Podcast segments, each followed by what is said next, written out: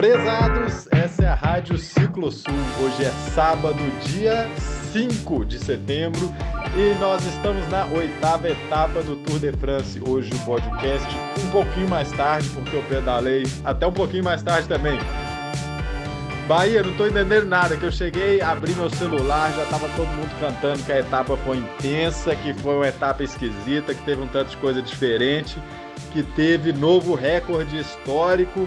Então, por favor, me deixa saber disso aí e principalmente dessas informações de watts por quilo aí, que com certeza tem algo bem didático para você falar pra gente. Fala Breninho, amigos da Rádio Ciclosul. É, realmente, sábado é o Dia Internacional do Longão e para mim também não foi diferente. Eu cheguei de um pedalzinho bom, forte, dei aquela descansada e, e assisti, coletei as informações que eu achei legais do dia e realmente foi uma etapa fantástica, aquilo que a gente previa, com altas montanhas, nos Pirineus, que na minha opinião são maravilhosos. Eu já andei de bicicleta lá em 2010 eu já fiz um letap no, nos Pirineus e depois andei uns dois, três dias. Fiz grandes amigos, inclusive, nessa, nessa viagem. Foi fantástico, é um lugar que eu recomendo a todos. A diferença dos Pirineus para os Alpes, para mim, assim, pessoalmente, é que tem é uma região muito mais úmida, tem muito mais rios, florestas, vales. É bem maravilhoso, é um lugar, assim, espetacular menos cidades, mais esparsas umas das outras, com mais distância, menos povoado. É, é, é, é, lindo, lindo, lindo, lindo. Que massa, Bahia. Morro de curiosidade de conhecer esses lugares aí. Dizem que é muito bonito e que a gente vê nas transmissões. Quem está aqui acompanhando só pelo podcast, vai lá no YouTube e dá uma fuçada. Tour de France, highlights de cada uma das etapas que vocês vão ver cada uma dessas imagens de cada dia que a gente está comentando. É muito importante ver isso, porque é muito bonito, né? Mas vamos lá, me conta de hoje. Fala, Breninho. Eu queria começar a etapa de hoje com o final da, da nossa perspectiva de ontem para hoje é, sobre o Pogachar. Eu, eu tinha um feeling que provavelmente a gente estava discutindo, né? Nós discutimos que provavelmente o Pogachar hoje iria atacar para poder recuperar um pouco do tempo que ele tomou ontem. Ele estava no, no, top 5 e, e, em função daquele vento cruzado ontem, ele acabou caindo para a 16 posição, a 1 minuto e 28 do Adam Yates. E, e ele deveria ter alguma atitude hoje para começar a recuperar esse tempo.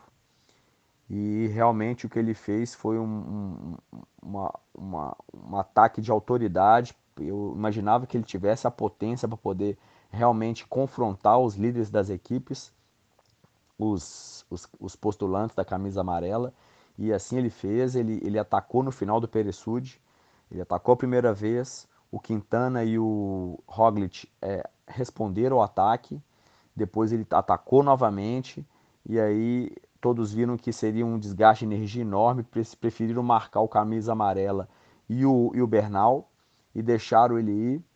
E ele subiu a montanha, a gente não conseguiu acompanhar a descida porque a transmissão ficou focando nos líderes da fuga. Depois eu vou falar do contexto da etapa em si. Mas é, voltando ao cerne da camisa amarela, eles um pouco atrás, estavam sete minutos atrás. O Pogacar desceu é, rápido pelos líderes atrás, mas ele ainda conseguiu abrir 40 segundos. E com isso ele recuperou 1 minuto e 29 que ele perdeu ontem. E hoje ele está a 48 segundos do líder foi um movimento que demonstrou que ele efetivamente pode concorrer à camisa amarela com muita autoridade. É, ele no ataque dele ele deixou o Bernal para trás, que é o atual campeão. Ele deixou o camisa amarela para trás. Eles é, somente, igual a gente já falou, somente dois responderam ao ataque. Então ele, ele mostrou que ele realmente veio para lutar pela amarela. Ele tem potencial. A gente não sabe quanto que ele vai durar nas três semanas, mas como ele foi pódio da volta da Espanha o ano passado, chegando em terceiro lugar, é, ele já ganhou o Tour da Califórnia, ganhou a volta da comunidade valenciana, a volta do Algarve, tem etapas de, em, em, várias dessas provas. É o segundo, a segunda grande volta dele. A primeira grande volta que ele participou, ele chegou em, em, em terceiro lugar. Então ele é um fenômeno. Ele, é, com 21 anos de idade, nasceu em 98. É, é, um, é, um, é um moleque é, e que realmente surpreendeu demais. E não só esses 40 segundos que ele recuperou em relação a todos os principais contenders, ele hoje conseguiu um feito assim fantástico.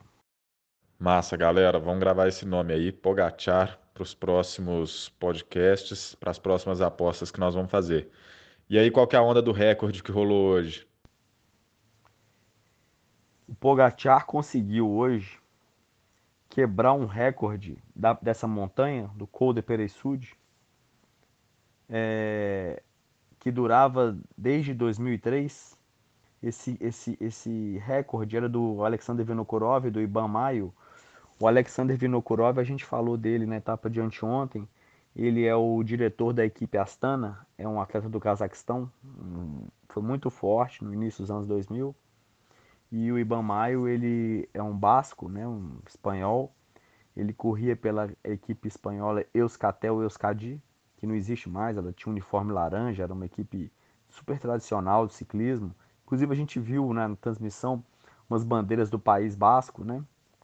Eles são apaixonados pelo ciclismo. E esse recorde deles foi batido pelo Pogacar hoje em 45 segundos. Ele subiu o Peresud em 24 minutos e 35 segundos a 6,8 watts por quilo.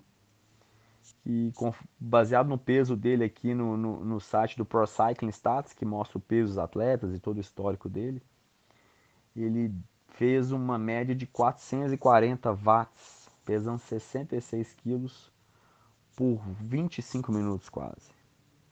Ou seja, o, o, o moleque é um, um monstro. Cara, que loucura isso. Só como referência, um número assim muito alto, que já é digno de atleta profissional, é 5 watts por quilo, né? 4,8 watts por quilo. Nós, meros mortais, fazemos o quê? Pô, nego bom, atleta bom faz 3,8, né? É, vamos lá. O que mais que nós temos? É, voltando para a etapa, Breninho. É... Hoje rolou a fuga. De novo. É sempre legal quando a fuga ganha, eu gosto muito. O... A fuga saiu bem no começo. A Mitchelton Scott deixou que essa fuga se formasse de forma a criar menos pressão nela e menos dificuldade para ela controlar o pelotão do que porque se a equipe do líder leva sozinha a prova o tempo inteiro, ela tem que ficar controlando todos os ataques, o ritmo da prova desgasta muito. Se uma fuga vai e vários interesses já estão diluídos lá na frente, ou seja, as metas volantes, os pontos de montanha, eventualmente até uma chegada, porque é, é, fica mais tranquilo o ritmo que a equipe do camisa amarela tem que impor para poder segurar. Senão fica muito difícil. Até porque nós estamos no começo do tour.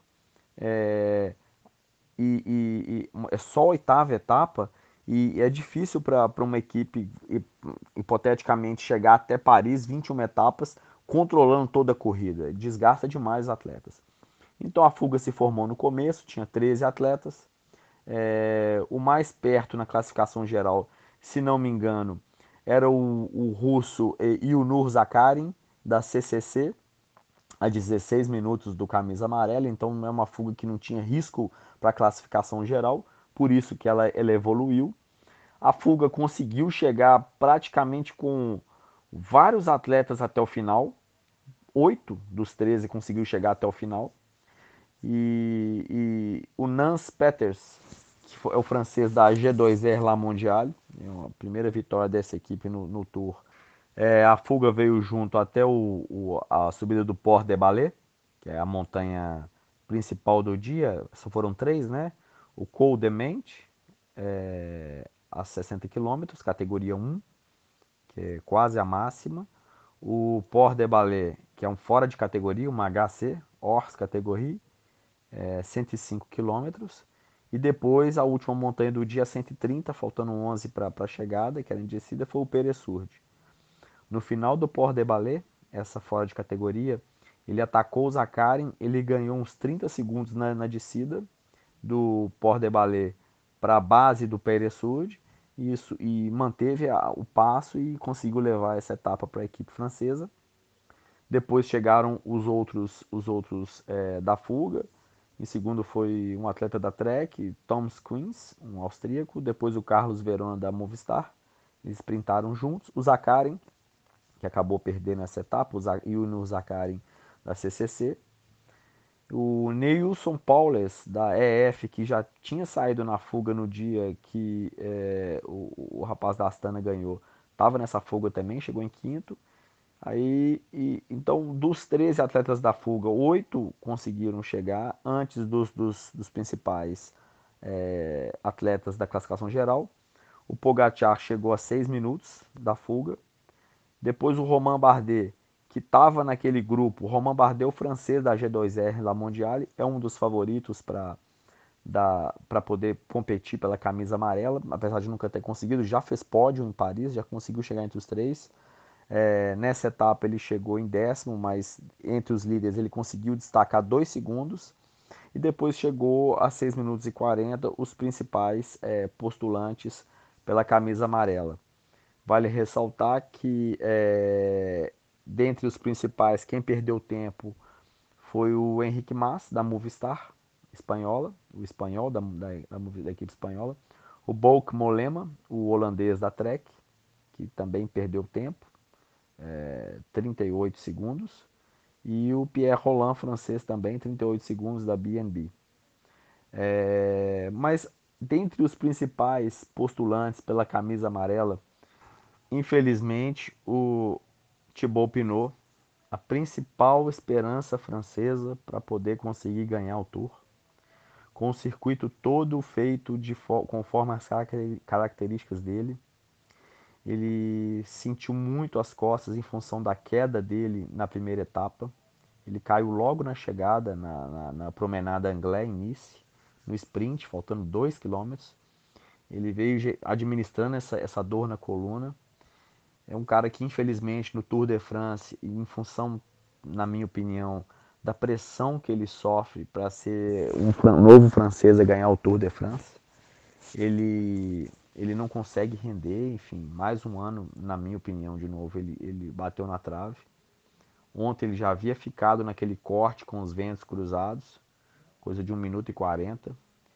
E hoje, já no, na primeira montanha, ele já. Na segunda montanha, ele já não conseguiu acompanhar os, a classificação geral e ficou 25 minutos atrás do líder, Nance Peters, o cara que ganhou a etapa, e 18 minutos atrás dos atletas da classificação geral, julgando absolutamente por terra qualquer possibilidade de disputar a camisa amarela no Tour. Infelizmente, Thibaut Pinot é fora da briga mais um ano.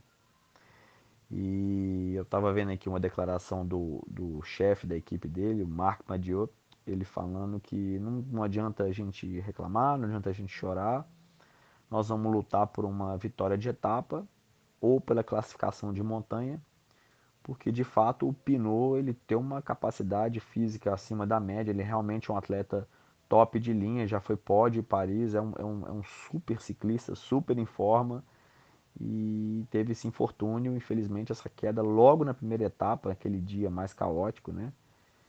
Da chuva, da escorregada, etc. E vai ficar fora da briga. E a França perde mais um candidato. Mas tem o Guilherme Martin da Cofidis, que eu, hoje no, no Peresud, antes do Pogacar atacar, foi o primeiro que atacou então eu acredito muito nesse, nesse, nesse rapaz, ele é jovem, 27, 28 anos. Ele tem chance de evoluir e de repente ser um contender real agora, esse ano ou nos próximos anos. Lenino, mais é isso. Hoje ficou meio corrido mesmo, a gente teve a agenda mais tumultuada. Na classificação geral, camisa amarela sem alterações. Aliás, tem alteração do do Pogacar que saiu ontem, né? Mas aí, em função disso permaneceu. Agora, em primeiro lugar, segue o Adam Yates, a, da Mitchelton Scott, o britânico. Em segundo lugar está o Primus Roglic, a três segundos atrás, da, o esloveno da Jumbo Visma, equipe holandesa. E em terceiro está o Guilherme Martin da Cofidis, francês da equipe francesa, a 9 segundos do líder. Depois tem o Romain Bardet, o francês, que hoje conseguiu dar uma destacada da G2R La Mondiale, também equipe francesa, a 11 segundos. Depois nós temos quatro colombianos, todos encaixotados, Bernal, Quintana, Angel Lopes e Uran, todos a 13 segundos do líder. O Pogacar, que recuperou tempo hoje, é, a 48 segundos do líder. E o Pogacar também ganhou um bônus de 6 segundos por ter passado na última montanha é, atacado. Ele, ele teve um bônus. Aliás, mentira, esse bônus aqui foi da etapa que ele chegou em segundo atrás do, do Roglic. Ele tem 48 segundos é, é, atrás do líder. E o Henrique Mas, o espanhol da Movistar espanhola, a um minuto do líder. Assim são os top 10 da camisa amarela. Da camisa verde foi um dia que a gente praticamente não teve alteração nenhuma. Saga em primeiro, Sam Bennett em segundo e Volt Van Aert em terceiro. O Sagan com 7 pontos só na frente do Sam Bennett. É a camisa que está super em disputa.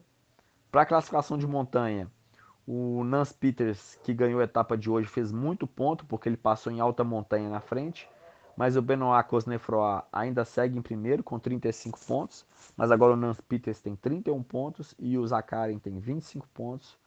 Então, ou seja, a camisa branca de bolinhas de escalador vai, vai mudar amanhã, ou amanhã vai ter alguma alteração, a coisa vai, vai esquentar.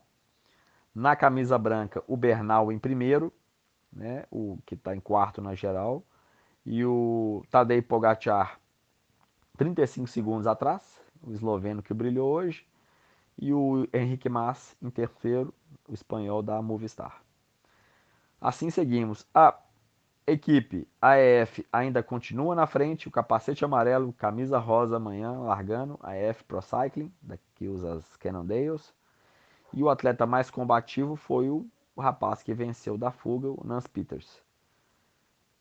Foi uma equipe legal, foi uma etapa super legal. É, os Pirineus são, são fantásticos. A coisa vai amanhã vai ter mais montanha. Amanhã vai ser uma equipe, vai ser uma etapa bem difícil, é, bem aquecida, com uma montanha de categoria 1, Col de la Rurer, Rurer no quilômetro 70, uma categoria 1 enorme.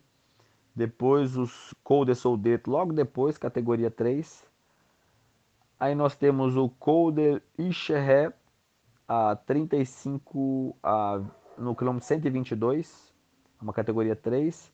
E depois nós temos o Col de Marie Blanc, é uma categoria 1, é, são 8 quilômetros a 8%, que eu tive o prazer de subir em 2010, é, numa prova bem legal que eu corri, um Letap, é, Letap do Tour, é, nos Pirineus. A chegada é no plano, em Lauruns. Eu acredito que uma fuga vai tentar alguma coisa, mas o Col de Marie Blanc, a classificação geral, vai ser, vai ser uma briga interessante de assistir. Vamos ficar ligado que amanhã é mais um dia super legal de acompanhar o tour. Valeu, Breninho. Valeu, galera. Tamo junto. Amanhã a gente faz mais uma etapa. Até lá. Boa, Bahia. Galera, para quem não sabe, o Bahia acabou de falar do Letap, que é uma das etapas do Tour de France. Ela é aberta para amadores, para quem quiser se inscrever. É lógico que tem um limite, mas correm milhares de pessoas, né? Não são só as equipes que a gente está descrevendo dia a dia aqui. E o Bahia já competiu essa prova, né? Alguns anos atrás. Não sei como é que está esse ano por causa de pandemia, mas eh, provavelmente ela não vai acontecer porque é uma aglomeração diferente da que gera pelas equipes. Bahia, valeu demais pelas notícias. Ah, e outra coisa, pô, que você comentou aí dos top 10, vale ressaltar que o Alaphilippe nem tá aí, né? Não tô enganado não, tô, mas ele ficou para fora do top 10 depois da penalização que ele teve por uma simples garrafinha que ele pegou fora do lugar, né?